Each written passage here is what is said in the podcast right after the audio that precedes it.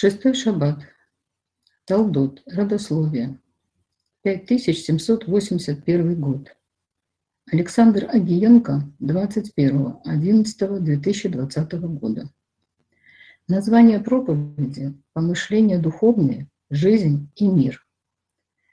Мы продолжаем познавать славу Всевышнего в лице Ишуа Машеха. И сегодня мы изучаем недельную главу Торы Талдот, родословие. Слово «талдот» можно также перевести словом «порождение». Именно так мы переводили это слово, когда говорили о порождениях Ноаха. Помните, как там написано? Эле талдот Ноах, Ноах. Вот порождение Ноаха, Ноах. То есть речь идет о том, что Ноах своим духовным трудом родил Ноаха, который, как написано дальше, муж праведный, непорочный в роде своем, но ходил со всесильным. Бытие 6, 9. Мы все время говорим о том, что Тора духовна, и она содержит в себе весь план реализации замысла Всевышнего в этом мире по сотворению человека по своему образу и подобию.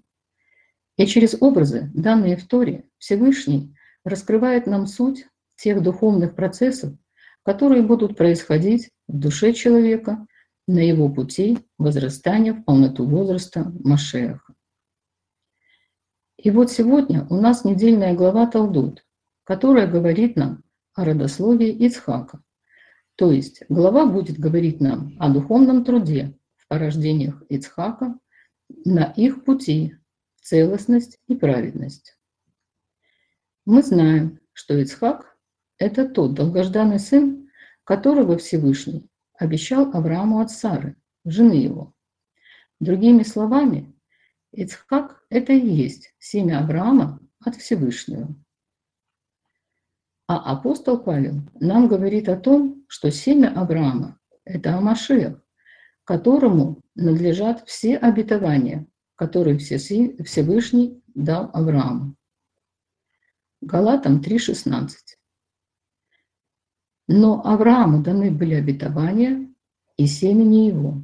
Не сказано и потомкам, как бы о многих, но как об одном, и семени твоему, которое есть о Машиях. И этим откровением апостол Павел дает нам ключ к пониманию нашей недельной главы на духовном уровне.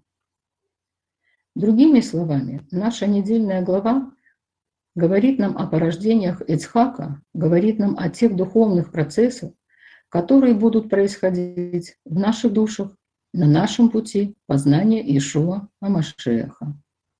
И если смотреть на эти процессы более крупным планом, то по сути наша глава говорит нам о строительстве общины Ишуа Машеха.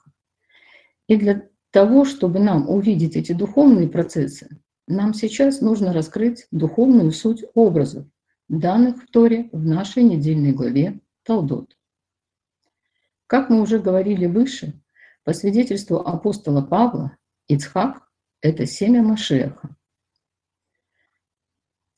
Ривка, которую Авраам выбрал своему сыну Ицхаку в жену, это образ души каждого уверовавшего. Суть – та невеста, которую отец выбрал для своего сына. Эйсав и Яков, которых родила Ривка Ицхаку, это образы нашего внутреннего и внешнего человека, которые по замыслу Всевышнего должны стать едины через познание Иешуа Амашеха.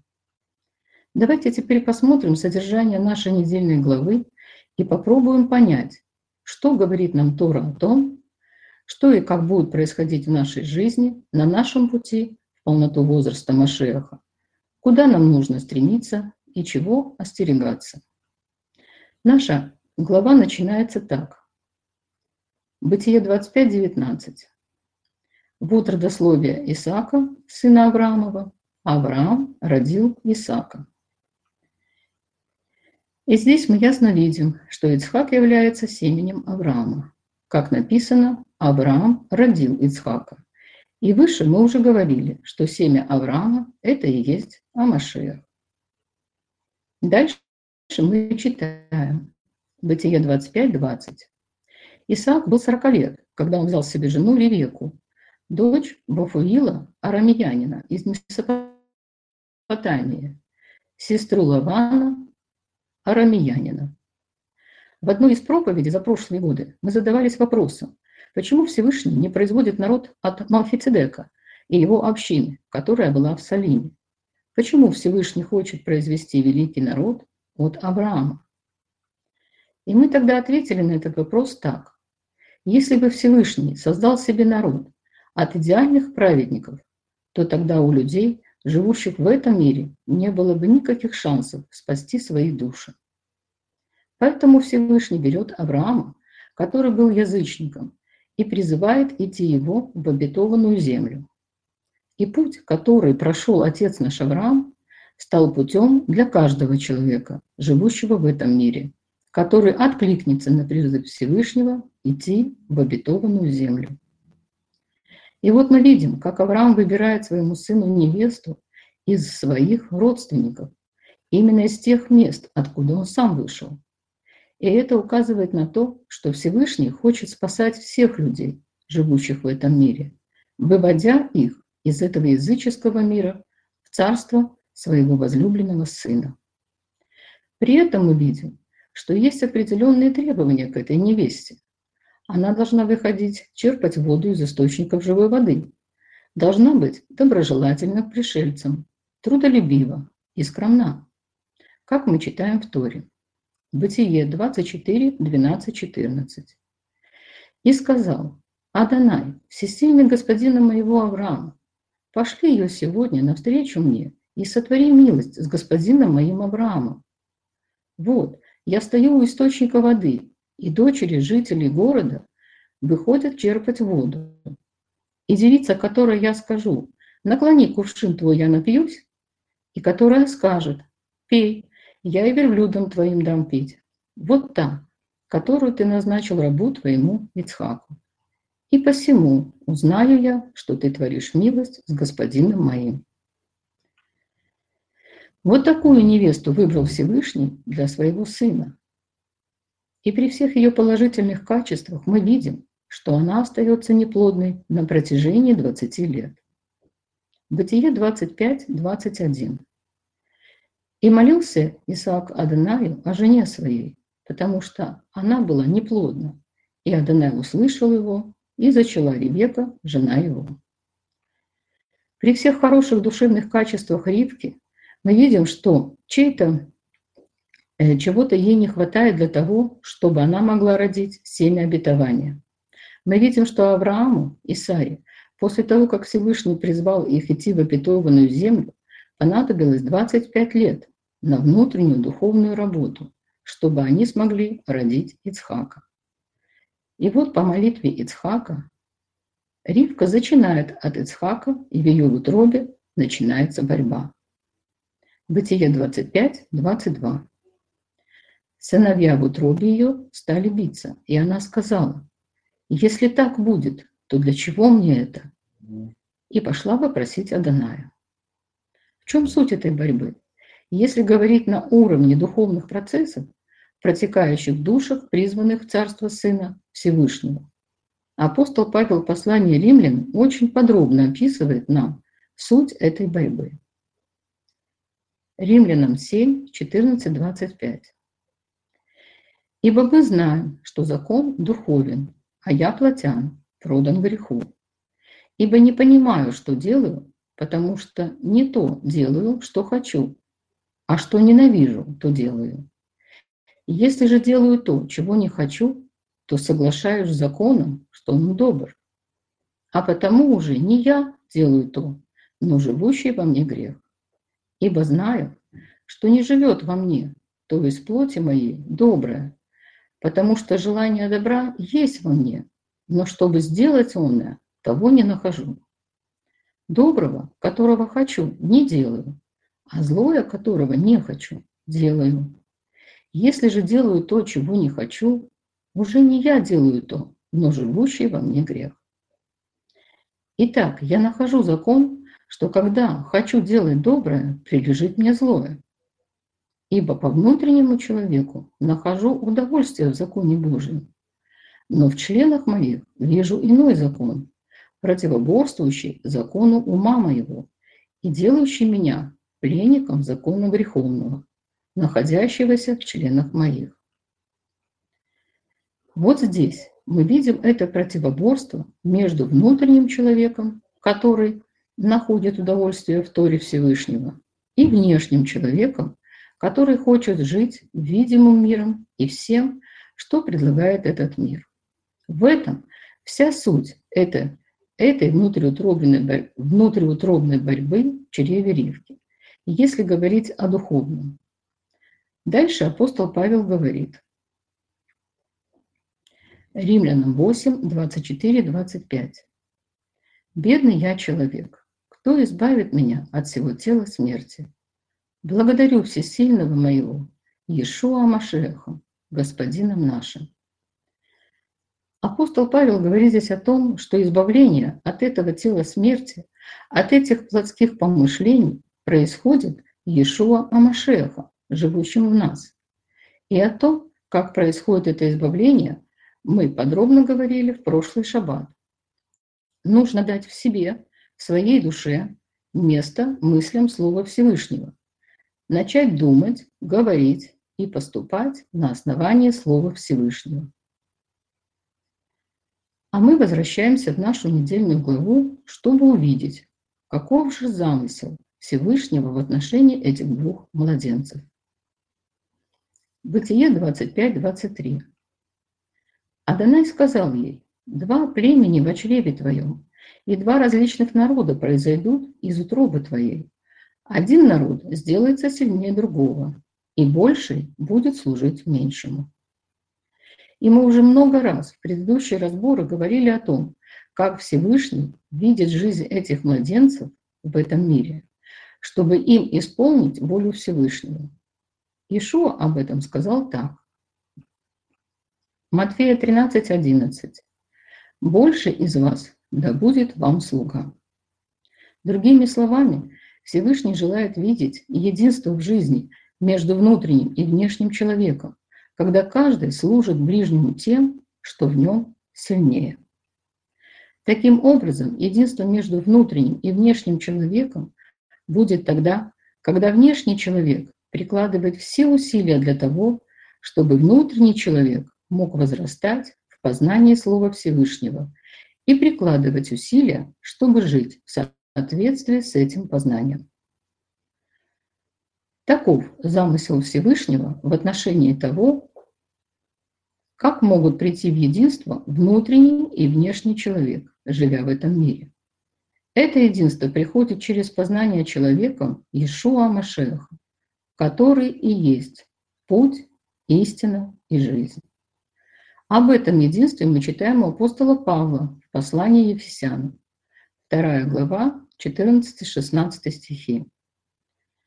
«Ибо Он есть мир наш, соделавший из обоих одно, и разрушивший стоящую посреди преграду, упразднив вражду плотью своею, а закон заповедей – учением, дабы из двух создать в себе самом одного нового человека, устрояя мир, и в этом теле примирить обоих со Всевышним посредством стойки казни, убив вражду на нем. Мы знаем, что здесь апостол Павел говорит о том, каким образом сыны Израиля и язычники станут одним целым. И суть этого устроения одного нового человека в обновлении мыслей души, и тех, и других, через познание Слова Всевышнего. Другими словами, если истинно Иешуа Машех живет и в сынах Израиля, и в язычниках, то тогда нет никакого разделения. Они едины в Машеях и Иешуа. Именно так Иешуа Машех создает в себе одного нового человека. Об этом единстве апостол Павел говорит нам и в послании Галатам. 3 глава, 26-29 стихи. «Ибо все вы, сыны Божьи, поверив в Иешуа Машеха, все вы, в Машеха погрузившиеся, в Машеха облеклись. Нет и уже иудея, ни язычника, нет ни раба, ни свободного, нет ни мужеского пола, ни женского. Ибо все вы одно в Иешуа Машехе. И если же вы Амашеха, то вы семя Авраамова и по обетованию наследники. И если это наложить на нашу недельную главу Талдот, то можно видеть, что сыны Израиля – это потомки Якова, а язычники – это потомки Эсава. Суть – те два народа, которые бьются в чреве Ривки. И вот здесь апостол Павел нам более подробно говорит о том, как придет это единство между ними. И то же самое говорит Ривке Всевышний, когда она пошла попросить его о том, что происходит в ее чреве.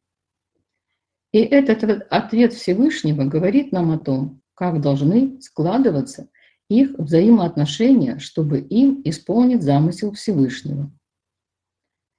Но мы знаем, что духовные законы Всевышнего, которые записаны в Торе, работают как на уровне создания единого народа Всевышнего, так и на уровне каждого отдельного человека на его пути в подобие образа Сына. Итак, как это происходит на уровне отдельного человека?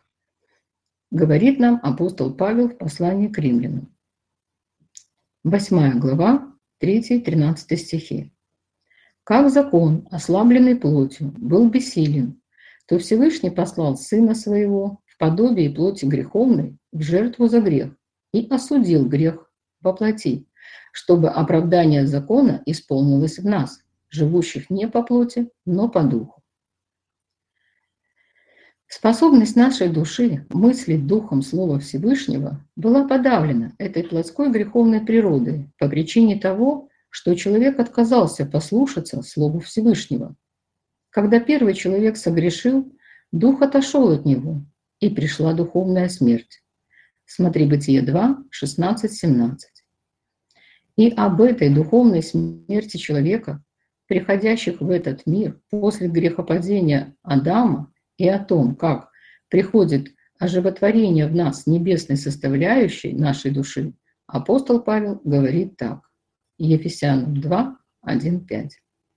«И вас, мертвых по преступлениям и грехам вашим, в которых вы, вы некогда жили, по обычаю мира сего, по воле князя, господствующего в воздухе, духа, действующего ныне в сынах противления, между которыми и мы все жили некогда по нашим плотским похотям, исполняя желания плоти и помыслов, и были по природе чадами гнева, как и прочие. Всевышний, богатый милостью по своей великой любви, которую возлюбил нас и нас, мертвых по преступлениям, оживотворил с Амашехом. Благодатью вы спасены. Апостол Павел говорит, что Всевышний нас, мертвых по преступлениям и грехам, оживотворил Самошехом. И сегодня нам нужно понять, каким образом происходит оправдание Торы в нас, живущих по духу. Как это есть жить по духу, живя в физическом теле в этом мире и при этом оправдывать Тору. Читаем дальше. Римлянам 8, 5. «Ибо живущие по плоти о плотском помышляют, а живущие по духу – о духовном. Здесь следует задать вопрос, а что значит помышлять о плотском и что значит помышлять о духовном? Ведь все это происходит в одном и том же человеке, в его разуме. В следующем стихе мы находим ответ. Римлянам 8, 6, 7. Помышления плотские – суть смерть, а помышления духовные – жизнь и мир – Потому что плотские помышления – суть вражда против Всевышнего. Ибо Торе Всевышнего не покоряются, да и не могут. Проповедь я так и назвал. Помышления духовные, жизнь и мир. Итак, плотские помышления не покоряются Торе Всевышнего. Плотские помышления влекут человека к удовлетворению своих похотей и противятся воле Всевышнего.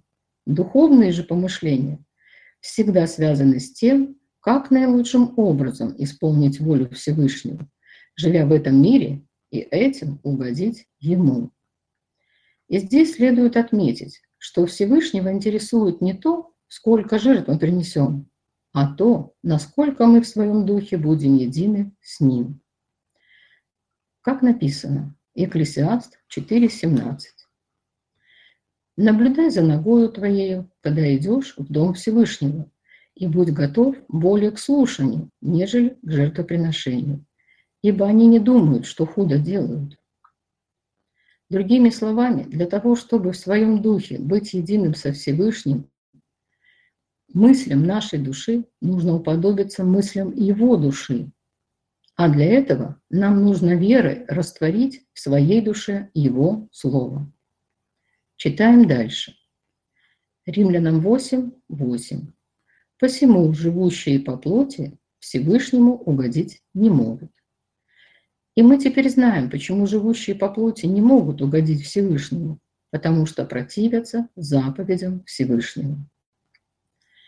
Римлянам 8.9. Но вы не по плоти живете, а по духу. Если только Дух Всесильного живет в вас, если же кто Духа Амашеха не имеет, тот и не его. Вот здесь мы видим истинную природу Духа Святого. Это Дух Амашеха, живущий Духом Всесильного. Читаем дальше. Римлянам 8.10. А если Амашех вас, то тело мертво для греха, но дух жив для праведности. Там, где в нашей душе мы дали место Амашеху, там уже нет места плотским помышлениям. Там мысль Машеха, и тогда в нас его праведность. Римлянам 8, 11.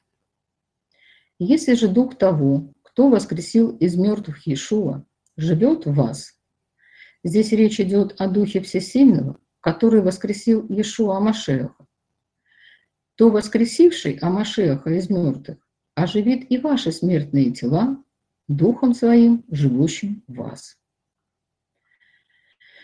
Дух Всесильного живет в нас в Иешуа Машехе, которого мы приняли в свое сердце и уверовали в его имя. Мы все знаем, что Адана есть всесильный Авраама, всесильный Исхака, всесильный Якова. Но мы никогда не говорили о том, что Адана есть всесильный Иешуа Машеха. А это именно так. И Адонай становится нашим всесильным именно через наше познание Иешуа Амашеха. Думаю, что именно это хотел сказать Фома. Иоанна 20, 28. Фома сказал ему в ответ, «Господин мой и всесильный мой». Читаем дальше. Римлянам 8, 12, 13. Итак, братья, мы не должники плоти, чтобы жить по плоти, ибо если живете по плоти, то умрете, а если духом умерщвляете дела плотские, то вы живы будете. Итак, мы не являемся должниками плоти, потому что Ишуа Машех своей смертью и воскресением разрушил власть греховной плоти в нашей жизни, разрушил власть над нами этих плотских помыслов, которые держали нас в рабстве. Ишуа заплатил за нас дорогую цену и выкупил нас из этого рабства. Поэтому мы не являемся должниками плоти. И наша задача – научиться думать мыслями Слова Всевышнего. Вот здесь и есть этот момент нашей духовной борьбы. Если будем думать так, как говорит Слово Всевышнего, будем живы. А если дадим место плотским помышлениям, тому видимому, что пытается контролировать нас, то не про нас будет сказано «погибнем». И это постоянная духовная борьба, потому что наши плотские мысли, наши страхи, наши переживания постоянно пытаются контролировать наш разум. И для того, чтобы не дать им место в себе, нужно поставить судей и надсмотрщиков во всех вратах своих, чтобы не пускать свой разум и свое сердце чуждых мыслей. Ну, а если что-то все-таки проскочило и начинает угнетать нас, то нужно эту мысль пленить в послушании Слову Всевышнего. Тому Слову Всевышнего, которое раскрывает мысли Всевышнего, в отношении данной ситуации и которая для вас кажется неразрешимой. Или когда вас одолевают плотские похоти. Об этом пленении наших мыслей в послушании Амашеху апостол Павел говорит так. 2 Коринфянам 10, 3, 6. «Ибо мы, ходя по плоти, не по плоти воинствуем. Оружие воинствования нашего не плотские, но сильные и всесильны на разрушение твердынь. Оружие воинствования нашего сильные всесильным. Это и есть живое слово Всевышнего, в котором обитает сила Всевышнего. Ими не сповергаем замыслы и всякое превозношение, восстающее против познания Всевышнего, и пленяя всякое помышление, послушание о Машеху. Вот здесь самый важный момент в нашей борьбе против плотских помыслов, чтобы жить по духу. Нужно пленять эти плотские помышления в послушании Слову Всевышнего. И готовы наказать всякое непослушание, когда ваше послушание исполнится. Теперь давайте возвратимся в нашу недельную главу, чтобы увидеть эту постоянную духовную борьбу между плотскими помышлениями и духовными помышлениями. В начале нашего разбора мы говорили, что Всевышний желает видеть единство в жизни между внутренним и внешним человеком, когда каждый служит ближнему тем, в чем он сильнее. И вот наступает время, когда Исхак хочет благословить своего первенца Исава. И если говорить о духовном, то речь идет о внешнем человеке, который живет в видимом мире. И его задача – нести проповедь Торы. То, что в Писаниях Нового Завета называют благовестием во все народы. Хотя мы видим, как Исаак отказался от своего первородства, и его больше интересовал этот мир с его ценностями, чем изучение Торы. Но тем не менее Ицхак хочет благословить Исава. И вот Яков по настоянию своей матери Ривки переодевается в одежды Исава. Конечно, есть много уровней понимания этого эпизода с переодеванием Якова в одежды Исава. Но мы сегодня говорим о нашей духовной борьбе между жизнью по плоти и жизнью по духу.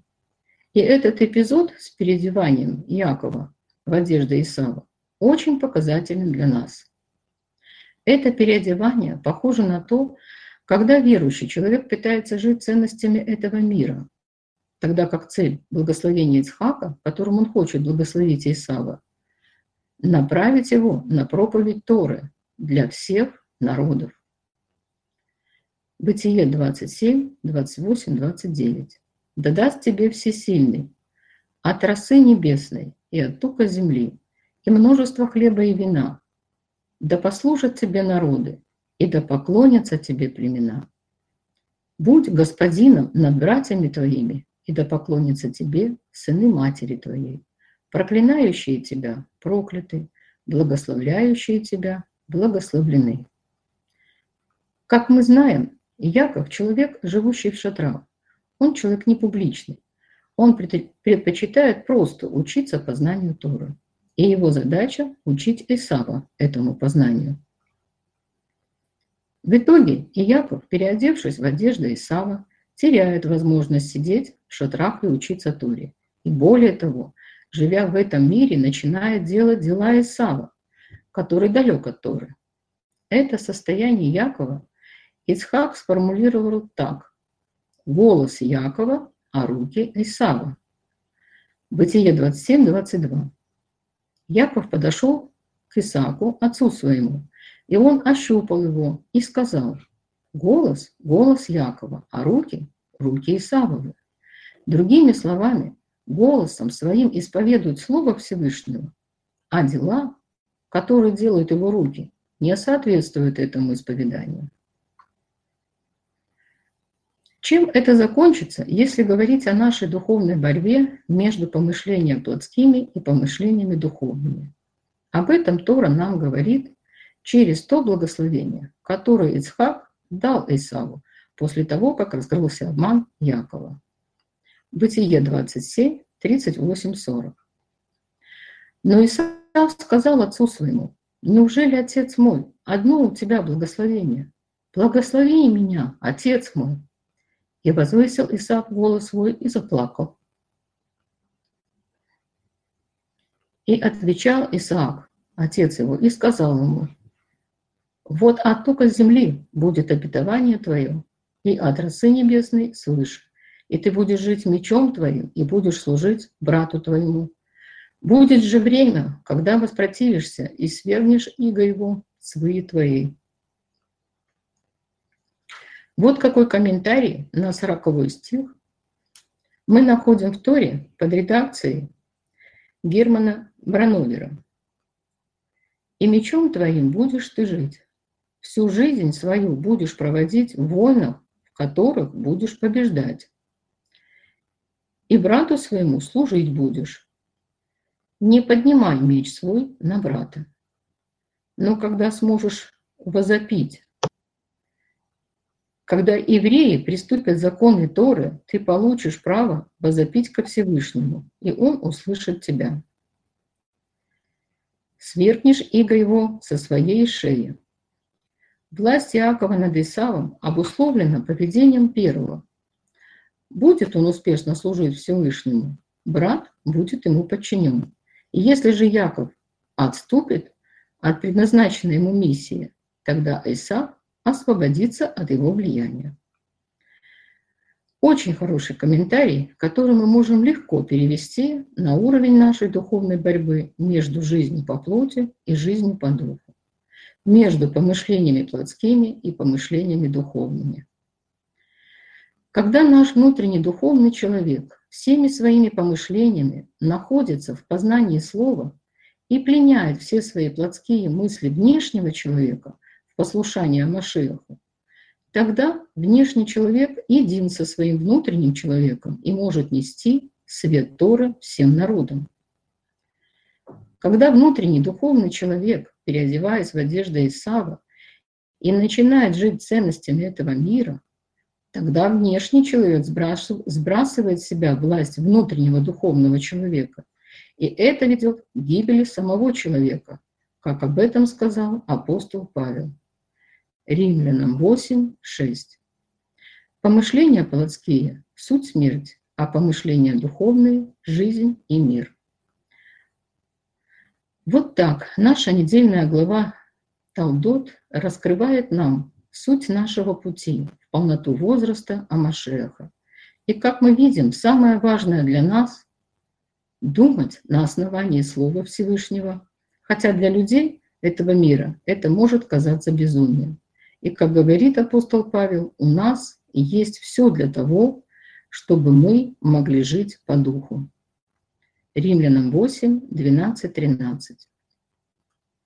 Итак, братья, мы не, долж... мы не должники плоти, чтобы жить по плоти, ибо если живете по плоти, то умрете, а если духом умершляете дела плотские, то живы будете. Аминь.